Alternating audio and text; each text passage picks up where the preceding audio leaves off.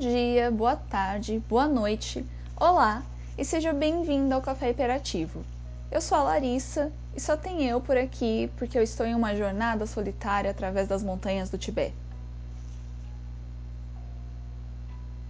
E no episódio de hoje nós vamos falar sobre curtas-metragens. Eu particularmente adoro curtas. Eu acho que é muito bacana assistir a festivais e tudo mais. E desde muito nova eu já tinha uma certa fixação por festivais de curtas, porque principalmente no caso das animações independentes, sempre era uma estética diferente da que eu estava acostumada a ver normalmente. Eram desenhos mais bagunçados, o roteiro muitas vezes era algo mais indireto, não eram como as animações famosas como Toy Story e afins, que tinha ali um roteiro bem claro para passar uma mensagem direta para o público. Não, era sempre algo mais experimental, mais metafórico. E às vezes eu não vou negar, eu lá com os meus 12 anos não entendia muito bem qual era a mensagem de certos curtas, mas ainda assim eu gostava muito de ver por ser algo diferente. E ainda hoje é algo que eu acho muito divertido e eu acho que é algo que deveria ser mais valorizado.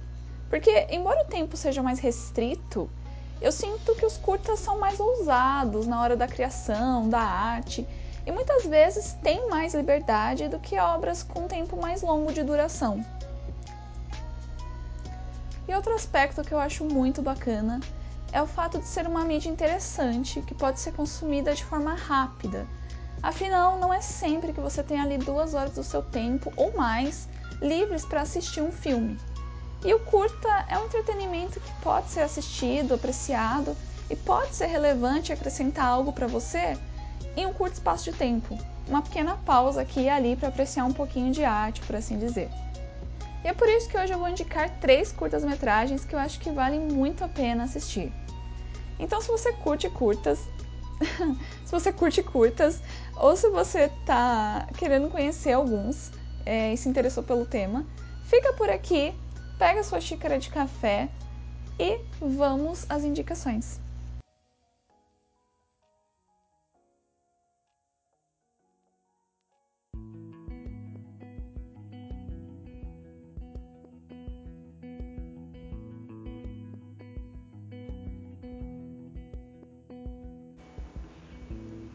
Então, para começar, eu não vou me estender muito falando dos aspectos de cada um dos curtas, porque afinal de contas a mídia já é mais simples e rápida, e se eu falar demais acaba estragando a graça para quem for assistir. Então vou focar apenas nos aspectos principais de cada um, só para situar melhor do que se trata cada uma das obras, ambientação e etc.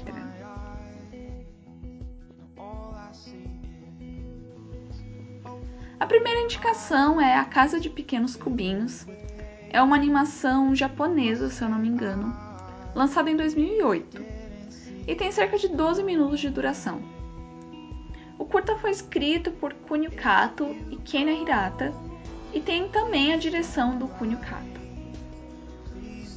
A história é sobre esse senhor que é forçado a construir novos andares na sua casa com tijolos, no caso cubos, por conta da sua cidade estar alagada. E à medida que o nível da água sobe, ele precisa construir mais e mais andares para se manter seco e seguro. Mas eventualmente, o senhor acaba derrubando seu cachimbo favorito em uma passagem que leva aos andares inferiores da casa. E em busca desse cachimbo perdido, ele acaba despertando cenas e lembranças do seu passado.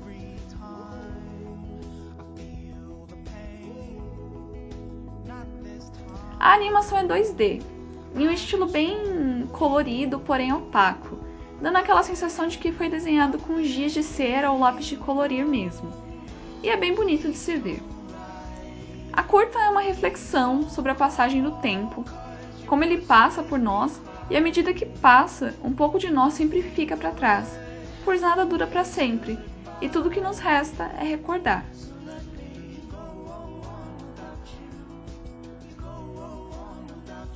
A Casa de Pequenos Cubinhos está disponível no Netflix, então se você tem acesso ao Netflix, você pode ir lá conferir, porque vale muito a pena.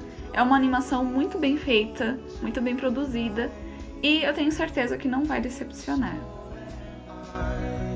But please don't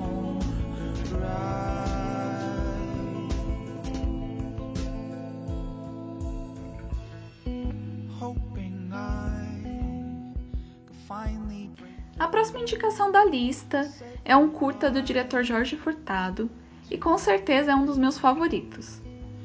Esse eu não vou poder falar muito mesmo sobre a história, porque a graça dele está no fato da história parecer algo e em seguida se revelar outra coisa. Lançado em 2000 e tendo 30 minutos de duração, o curta O Sanduíche brinca muito com a metalinguagem, construindo e desconstruindo a história diante do espectador. Tudo começa com o que entendemos ser o fim de um relacionamento entre os personagens. Mas logo, o curta se revela uma narrativa de abismo, tornando o fim de algo o início de outra coisa. Aos poucos, os elementos vão se misturando, transformando a história em uma tessitura de várias facetas, onde os elementos ficcionais brincam com os reais, se confundindo entre si, ao ponto de tudo se tornar um plano único e sem delimitações entre um e outro. O fato é que realmente é um curta muito divertido de se ver, e eu descreveria ele como sendo uma matriosca, aquele brinquedinho russo que são várias bonequinhas uma dentro da outra. Eu sinceramente acho muito genial e bem dirigido, sem falar que as atuações também são muito fofas e bem feitinhas. Vale a pena conferir.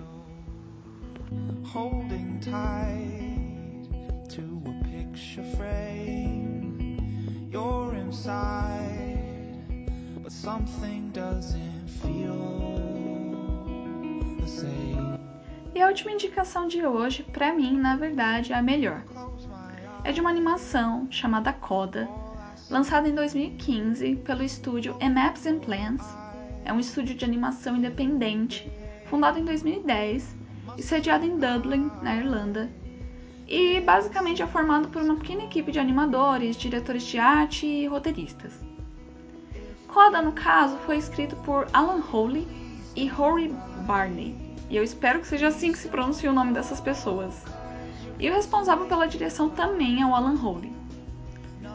Curta sobre essa alma perdida que vaga pela cidade até ser encontrada pela morte, que passa a lhe mostrar diversas coisas. O estilo da animação é muito lindo, eu não sei explicar muito bem, mas é um 3D bem minimalista e os movimentos e cenas são muito bem animados. É um curta bem experimental, mas não de forma exagerada. Entretanto, ele trabalha através de metáforas para transmitir a mensagem que no fim é bem clara. Sobre como todos nós gostaríamos de ter mais tempo para viver as coisas que não tivemos oportunidade, consertar as coisas que fizemos, ou apenas para dar um último abraço em alguém querido, e que é preciso viver o agora, pois talvez não haja um depois.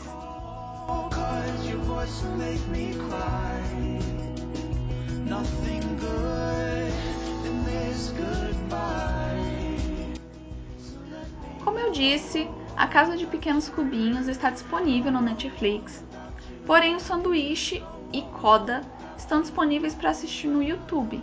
E eu vou estar deixando o link de ambos aqui na descrição, então pode ir lá conferir.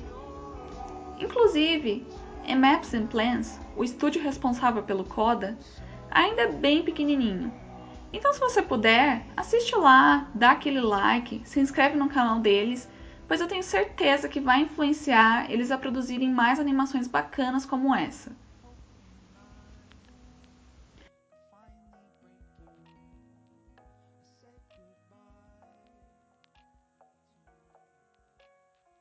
Bem, essa foi a quarta edição do Café Hiperativo.